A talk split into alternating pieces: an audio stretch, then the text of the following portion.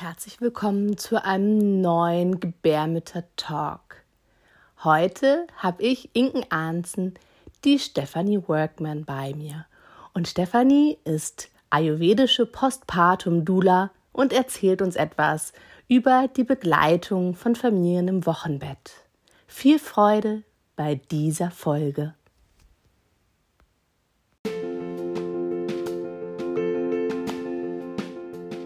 Herzlich willkommen bei deinem Gebärmütter-Talk, dein Podcast für deine Schwangerschaft, die Geburt, Familie und dem Frausein. Hi, wir sind Katrin und Inken. Und zusammen sind wir die Gebärmütter. Hier in deinem Gebärmütter-Talk soll es um dich gehen.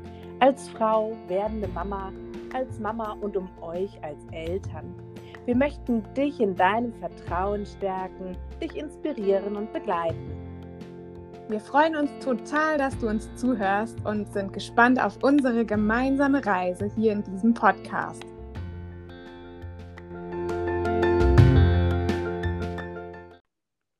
Hallo liebe Steffi, herzlich willkommen im Gebärmütter-Talk. Schön, dass du dabei bist. Hallo Inken, ich freue mich auch total dabei zu sein. Vielen Dank für die Einladung. Voll schön. Steffi und ich sprechen nämlich heute über das Thema Postpartum Dula, also die Dula, die ins Wochenbett kommt. Mhm. Und ich freue mich da schon mega drauf. Liebe Steffi, stell dich doch mal kurz vor. Ja, super gerne. Also ich bin Steffi Workman. Ich ähm, bin Ayurveda-Therapeutin, Yogalehrerin mit Schwerpunkt Feminin Yoga und äh, Schwangeren- und Rückbildungs-Yoga und ayurvedische Postpartum-Dula, also eine Dula, die dich im Wochenbett begleitet. Genau. Super spannend. Und du bist ja auch gar nicht so richtig weit weg. Du wohnst nämlich in Lübeck und ich ja in Hamburg. genau, das ist ja eigentlich gar nicht weit. Und ähm, ich bin auch öfter mal in Hamburg. Und ich kannte euch, also die Gebärmutter, schon eine Weile. Ich habe euch auch verfolgt und schon einiges von euch gelesen. Und ähm, das Schöne ist, dass wir uns ja jetzt erst persönlich kennengelernt haben über eine gemeinsame Kundin, also eine Frau, die bei mir zu einer Fruchtbarkeitsbehandlung war und die erzählte, sie sucht eigentlich eine Dula, die sie begleitet im, unter der Geburt. Und dann habe ich gesagt, ich mache nur nur in Anführungszeichen, ich mache Wochenbettdula und in Lübeck muss ich ehrlich gestehen, habe ich gar keinen Kontakt. Also da weiß ich gar nicht, ob es da jemanden gibt, der das macht. Und dann kam sie ein paar Tage später und meinte, ich habe jetzt eine Frau gefunden in Hamburg und die kommt auch nach Lübeck. Und dann sagte sie, das ist Inken von den Gebärmüttern. Und das war für mich einfach so ein, oh ja, das ist doch wunderbar, das ist ein Zeichen, ich melde mich mal bei dir. Und ich freue mich sehr über unseren Kontakt. Total schön. Ja, also ich finde es total großartig, genau, weil irgendwie ist es ja gar nicht so richtig weit auseinander. Da kann man sich ja mal eben schnell ins, äh, ins Auto für setzen. Ne? Also ich meine, Hausgeburtshebammen fahren teilweise auch ja. wirklich weite Strecken. Und ähm, ja, und natürlich, als sie mich gefragt hat, habe ich natürlich gesagt, na klar mache ich das. ist ja quasi auf dem Weg zum Campingwagen an der Ostsee. Super. Total gut, ja, voll schön. Und ich habe mich natürlich auch super gefreut, dass wir beide dadurch einfach intensiver in Kontakt gekommen sind. Genau, vorher haben wir uns schon so ein bisschen in diesem Internet gesehen, aber das war jetzt nochmal so ein Initial, um wirklich richtig in den Austausch zu gehen. Voll schön. Absolut, genau. Und das Verbindende ist ja eben, wir machen beide auch Blessing Way Rituale und dieses Dula-Sein verbindet eben so weit über äh, irgendwelche äh, Grenzen und Entfernungen hinweg. Und das ist einfach eine ganz schöne Bewegung, die da jetzt ähm, auf dem Weg ist, noch größer und noch wichtiger zu werden. Genau. Und ich bin froh, dass wir da Teil von sind, dass es immer mehr Frauen gibt, die sich dafür entscheiden, sich eine Dula mitzunehmen zur Geburt, sich eine Dula-Begleitung zusätzlich zur Hebamme auch nochmal im Wochenbett zu gönnen. Genau. Voll schön, mhm. ja. Das finde ich auch. Sag mal, wir wollen ja ein bisschen über dich sprechen. Und ich fand das ganz spannend, dass ich herausgefunden habe, dass du ja vorher mal Schauspielerin warst. Mhm. Und ähm, ich würde mich total dafür interessieren, wie du eigentlich ja zu deiner neuen Berufung jetzt so gekommen bist. Ja, ich, ich weiß nicht, ob ich zu der ihr gekommen bin oder sie zu mhm. mir. Also es war so eine so ein tiefes Ankommen, als ich Ayurveda kennenlernte, vor 20 Jahren, ist mir Ayurveda zum ersten Mal begegnet. Das war zu einer Zeit, da dachten viele noch, es wäre Aloe Vera und diese Pflanze. Also es war noch nicht klar, was Ayurveda überhaupt ist und ähm, wie kostbar und wertvoll dieser Schatz ist und alles, was so aus Indien kam und mit äh, Meditation und Yoga zu tun hatte, hat mich eh schon immer fasziniert. Und dann hatte ich auf der Schauspielschule eine indische Lehrerin. Und das ähm, Schöne war, dass wir, wenn wir Übungen gemacht haben, die hat dann teilweise, du hast so gesagt, oh, ich habe heute irgendwie, ich habe so Nackenschmerzen, mir tut alles weh. Und dann hat sie einen Punkt gehalten am an der Hand, den hat sie gedrückt und sie sagte, das ist ein Mama-Punkt, das ist ein Energiepunkt. Ich, ich, ich mache das mal. Und dann hat sie das gedrückt und meine Kopfschmerzen waren weg. Also solche Dinge oder ähm, einfach sich damit zu beschäftigen. Also dadurch, dass sie so das gelebt hat, war das für mich einfach ein, ähm, ja, ein, ein Kennenlernen, ein gelebtes Erkennenlernen von Ayurveda. Für, für, für, in Indien ist das eben gelebte Realität, Ayurveda. Und ähm, das war dann so, dass ich immer mehr und mehr begegnet es mir in Büchern, in Workshops, in äh, ja, Menschen, die ich traf und die mich auf dem Weg weitergebracht haben. Und dann war irgendwann so der Punkt, als, ähm, als Schauspielerin, wenn du so, ich habe lange in Köln gelebt und kam dann nach Lüneburg ans Theater und wenn du so das Gefühl hast, oh, ich habe irgendwie so all die tollen Rollen, die ich spielen wollte, habe ich gespielt und es darf weitergehen. Ich, da ist noch was in mir, was auch brennt und was, was raus möchte. Und ähm, dann kam das, dass ich mir gesagt habe, nee, ich, ich möchte Ayurveda in die Welt bringen. Ich möchte Frauen darin unterstützen, Ayurveda kennenzulernen und in die Tiefe, in der Tiefe zu erfahren, wie wertvoll das fürs eigene Leben sein kann. Und auch da, ich bin also mein Mann ist dann nach Lübeck ans Theater gekommen und ich bin sozusagen mit ihm nach Lübeck gezogen und ich fahre zum ersten Mal durch die Königsstraße in Lübeck mit dem Bus und schaue aus dem Fenster und sehe ein ayurvedisches Geschäft. Und ich denke, es gibt es noch gar nicht. Hier in Lübeck ein Ayurveda-Laden. Und dann bin ich mhm. ausgestiegen und bin da gleich reingegangen und ja, wir haben uns unterhalten und ab dem Zeitpunkt habe ich in diesem Laden gearbeitet und gekocht, ayurvedisch gekocht mittags und ähm, Vorträge gehalten und ähm, Menschen unterstützt. Und ähm, das war mein Anfang in Lübeck mit Ayurveda. Und das ist jetzt größer und größer geworden, sodass ich jetzt eine eigene Praxis habe und einen Yogaraum mit einer Kollegin zusammen und ich bin sehr, sehr glücklich. Total schön. Weißt du, dass ich tatsächlich auch eine ganz interessante äh, Begegnung mit Ayurveda hatte? Erzähl mal. Und zwar, ja, mein Mann und ich haben ja 2014 geheiratet und unsere Honeymoon war auf Sri Lanka eine ayurvedische Reise. Oh. und also ein ähm, Honeymoon mit Einlauf. Ja. Und ähm, das war so süß, weil wir sind da angekommen und dann hat ich ja, was hast du da als Ziel? Ich so, ich will schwanger werden. Mhm. Und dann bin, bin ich wieder gegangen und dann meinte er so, Sie sind ähm, vielleicht schwanger. Und ich war tatsächlich schwanger mit meinem oh, Sohn. Schön. Also gerade das, gerade so eine Panchakarma, so eine Reinigungskur ist eine wunderbare Vorbereitung auf eine Schwangerschaft, auf eine geplante Schwangerschaft. Also es wird empfohlen im Ayurveda, dass Mann und Frau vorher diese Kur auch machen. Also es gibt natürlich auch Sachen, die man machen kann und nicht nach Sri Lanka fahren muss. Aber wenn man diese Zeit hat, dann ist das eine super Geburtsvorbereitung und großartig, dass das dann auch gleich, dass du schwanger nach Hause gefahren bist. Wie schön. Ja, das war äh, auch ein interessantes mhm. Erlebnis. Hat funktioniert. Ja. ähm, sag mal, mm, du begleitest ja jetzt eben dann die Familien im Wochenbett als Postpartum-Dula. Äh, wie sieht denn das eigentlich so aus? Wie kann man sich das vorstellen? Also die Wochenbettzeit ist ja eine sehr heilige Zeit. Das ist eine Zeit, wir kommen an und das Leben ist neu. Es ist verändert, es ist neu. Ich komme nach Hause und habe zum ersten Mal mein Kind dabei. Ähm, und diese Zeit wieder so in, in, also dieses Besondere, dieses Heilsame und dieses Ankommen zu zelebrieren, das dafür bin ich als Postpartum-Dula sozusagen dabei Früher haben wir ja in Großfamilien gelebt und du bist nach Hause gekommen und da war deine Mama und eine Großmama und du warst nicht alleine. Also du hattest Zeit, wirklich im Bett zu liegen. Zumindest die erste Woche sagen ja alle Hebammen diesen Spruch immer. Eine Woche im Bett, eine ums Bett, eine im Haus und eine ums Haus. Und da war es wirklich so. Du durftest ankommen und beziehungsweise musstest gar nicht ankommen, weil du auch schon zu Hause geboren hast. Ähm, also insofern war da immer jemand, der dich umsorgt hat, der für dich gekocht hat, der, ähm, der dich massiert hat, der für dich gesorgt hat, vielleicht auch deine größeren Kinder ähm, betreut hat und dir, dir und deinem Mann dieses Ankommen ermöglicht hat in so einem ganz, ganz entspannten Rahmen. Und da ist das heute ja oft nicht mehr so. Viele Männer dürfen sich und können sich frei nehmen und unterstützen ihre Frauen so die ersten zwei, drei Wochen. Manchmal sind es auch vier, vielleicht schafft er es auch noch länger, aber an, dann geht der Mann wieder zur Arbeit und es ist eigentlich noch Wochenbettzeit und die Frau ist dann so alleine mit dem Kind.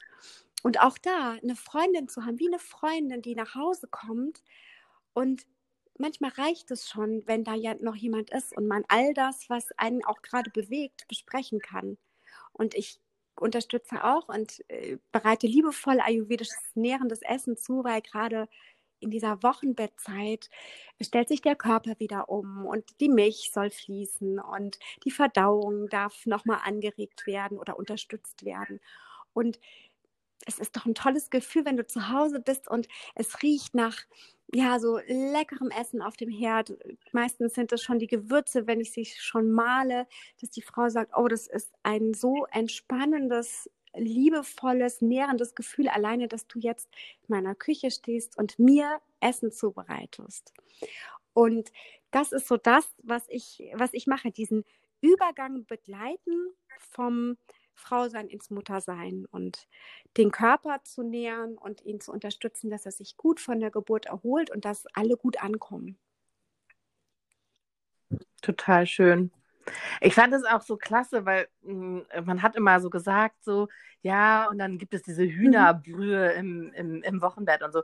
Und ich lebe ja vegan und ähm, naja, Hühnerbrühe wäre jetzt nicht das, was ich mir kochen würde. Und das fand ich so toll, als ich bei dir eben gesehen habe, dass, es, dass du eben auch da so eine nährende ja, Suppe im Endeffekt hast ähm, aus dem Ayurveda, die tatsächlich ähm, das so total gut ablösen kann, ja, sage ich jetzt mal so. Also wir sagen, es gibt so ein Gericht, das ist so ein klassisches also ein Rounder, wir sagen, die Hühnersuppe des Ayurveda ist Kitchari. Das kannst du in verschiedenen äh, Richtungen zu, zubereiten und die Basis sind eigentlich ähm, halbierte geschälte Mungbohnen und Reis. Und dann gibst du im Wochenbett andere Gewürze dazu, als wenn du zum Beispiel eine Detox-Kur machst oder als wenn du fruchtbar werden willst. Aber dieses, dieses Gericht an sich ist eben so ein sehr stärkendes, nährendes Gericht. Und da sagen wir die ayurvedische Hühnersuppe. Ist ja keine Suppe, weil es ist ja so ein mhm. Reis-Mungbohnengericht. Äh, Aber es gibt auch wirklich schöne Suppen. Und diese eine Wochenbettsuppe, deren Post du da gesehen hast, die ist wirklich das Pendant zu dieser kraftvollen Suppe und stärkt dann auch gleich wieder. Wir arbeiten im Ayurveda auch ganz viel mit den Energien und mit den feinstofflichen, also auch mit unseren Nadis und Chakren, diese großen Energieräder. Und gerade während der Schwangerschaft und in der Geburt ist eben unser Wurzelchakra und unser Sakralchakra, die beiden, die sind ähm, in Veränderung, in Bewegung. Und diese Suppe unterstützt eben, dass sich das wieder gut, ja, schließt und wieder gut ähm, verbindet mit dir. Und die ist auch übrigens auch so lecker. Also ich esse die auch manchmal einfach so, wenn ich die dann zubereite. Genau. Das kann ich mir vorstellen. Wie fließt denn dein Ayurveda-Therapeutin-Wissen sonst noch so in deine Arbeit ein? Also dadurch, dass ich ja ayurvedische Postpartum-Dula bin und auch wirklich mm. ayurvedische, dass die Basis war, dass du Ayurveda-Therapeut schon bist, beziehungsweise ein ayurvedisches Wissen schon hast, um das dann äh, mit reinzunehmen. In Indien ist es so, die Hebamme ist eigentlich auch die Postpartum-Dula. Also die Hebamme bleibt viel, viel länger noch da, als bei uns die Hebammen da sind. Und die Hebamme kommt ins Haus und massiert täglich die Frau. Und sie massiert auch das Baby oder sie zeigt der Mama schon die ersten Griffe, wie sie das Baby berührt und massiert.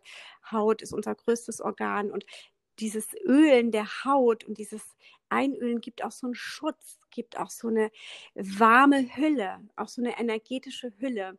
Und das wird da total praktiziert. Und dieses Ayurvedische, also über diese ganzen welche Kräuter nehme ich, welches Öl nehme ich, wie balanciere ich ähm, die Körperenergien wieder aus. Das ist alles, was den Ayurveda nochmal so speziell macht und dieses ayurvedische Postpartum-Dula zu sein speziell macht, weil ich mh, hm, dieses jahrhundertealte Wissen mit hineinnehme in die Heilung und auch das Energetische. Also ich schaue die Frau und das Kind und die Seele der beiden oder der ganzen Familie. Das wird so ganzheitlich begleitet und nicht nur, oh, wir gucken jetzt mal, ähm, ob wie, wie deine wie dein Muttermund aussieht oder wie, wie dein Bauch oder deine eventuelle Bauchnarbe aussieht. Nee, es ist mehr. Es ist sehr, sehr viel tiefer.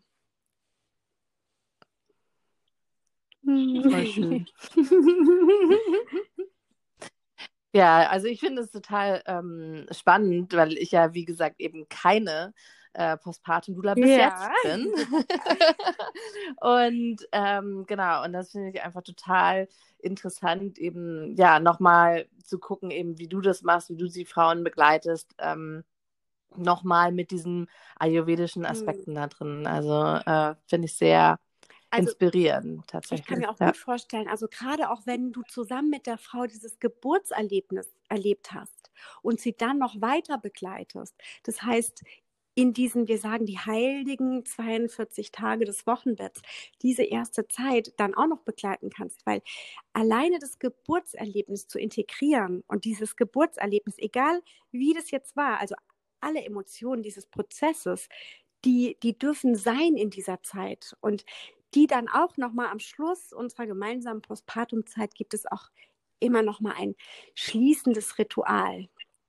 Ähm, dass die Frau sozusagen wieder, ja, schließt, ihre, ihre Chakren schließt und ihr sich wieder mit sich selbst. Also das ist dann so die Zeit, jetzt ist sie wieder, jetzt hat sie ihren Körper wieder, ihr Körper schließt sich wieder. Dieser Prozess des Gebärens ist dann erst abgeschlossen, dieses als Mama auch geboren werden.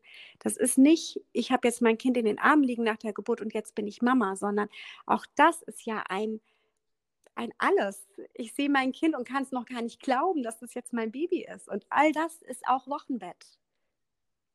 Hm. Hm. Meinst du tatsächlich das Closing äh, genau. the Bones oder nee, ist es noch ein anderes Das Closing Ritual? the Bones ja. mit den Rebonzo-Tüchern.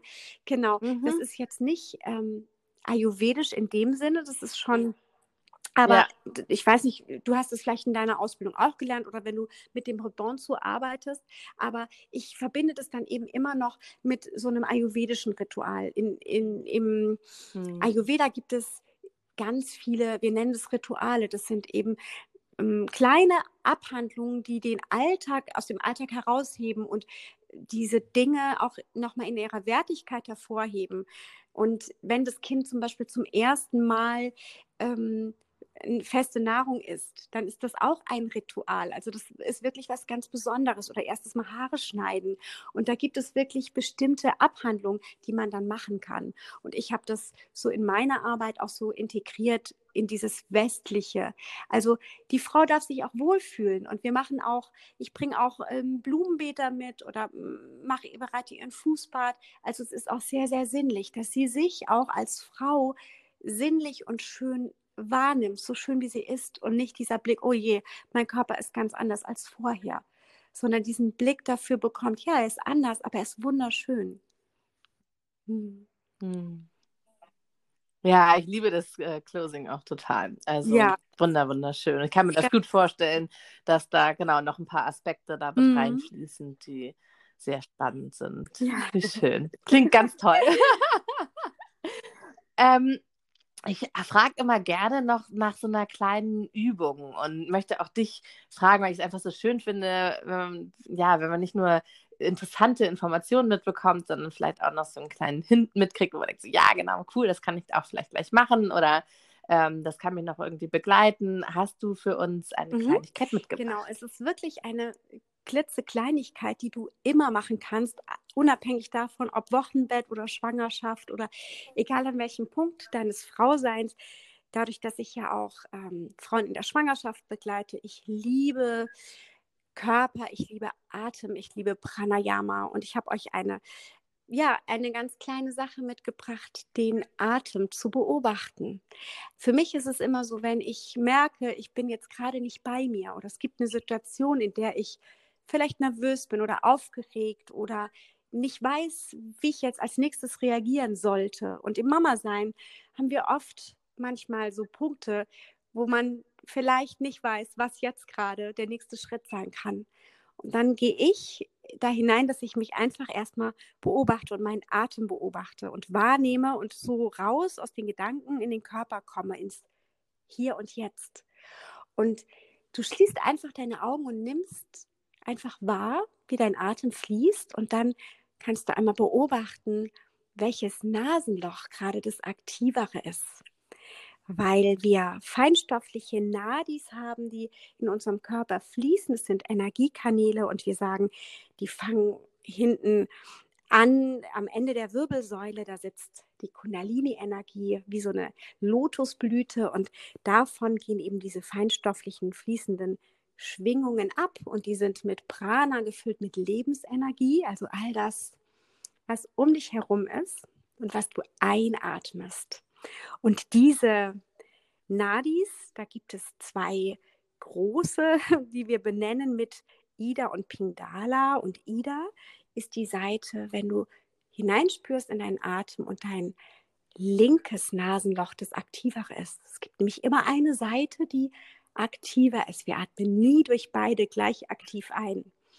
Und wenn Ida aktiv ist, also die Mondseite, dein linkes Nasenloch, und die ist ja sozusagen mit der rechten Gehirnhemisphäre verknüpft, dann ist sozusagen die Mondenergie die jetzt aktivere in deinem, in deinem momentanen Sein.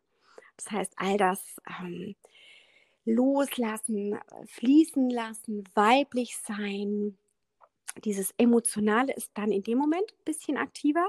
Und wenn dein rechtes Nasenloch, wenn du den Atem da spürst, dann ist es die Sonnenseite, Pingala, also die aktive Seite, die männliche, die Sonnenenergie, unser, wenn wir so wollen, unser Sympathikus repräsentiert und ähm, Ida würde den Parasympathikus symbolisieren.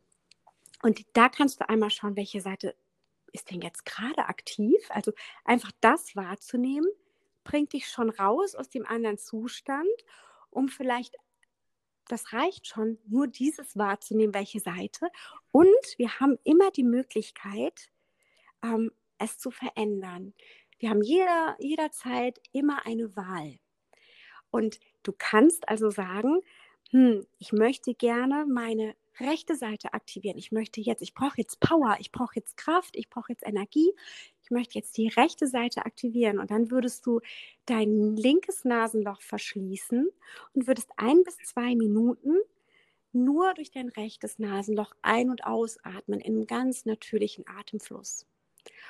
Und das würde oder das aktiviert dann deinen Sympathikus und dann bist du in dem Moment wieder kraftvoller und ähm, aktiver und kannst vielleicht deine Entscheidung aus so einem analytischen heraus ganz gut treffen. Oder du warst vielleicht vorher ganz wütend oder ganz ähm, emotional, ganz aufgebracht und hast das Gefühl, ich möchte meine weibliche, meine Mondseite, die, die intuitive, das Wasserelement in mir, die ruhigere Seite aktivieren. Dann schließt du dein rechtes Nasenloch und atmest ein bis zwei Minuten durch deine linke Seite. Und so kannst du ein Gefühl von innerem Gleichgewicht und Entspannung und Harmonie herstellen. Aber wie gesagt, es reicht auch, wenn du es einfach nur erstmal beobachtest und schaust, welches ist denn gerade offen. Das wäre meine Übung für euch. Dankeschön. Ja. Ich habe auch ein bisschen mitgemacht. Ich habe auch gemacht, weil mir gerade aktiv war. Ja, Aber mir war's war's die rechte, aber ich habe ja auch erzählt gerade und alles Ah. erklärt. ja, ja, ich habe ja also. zugehört.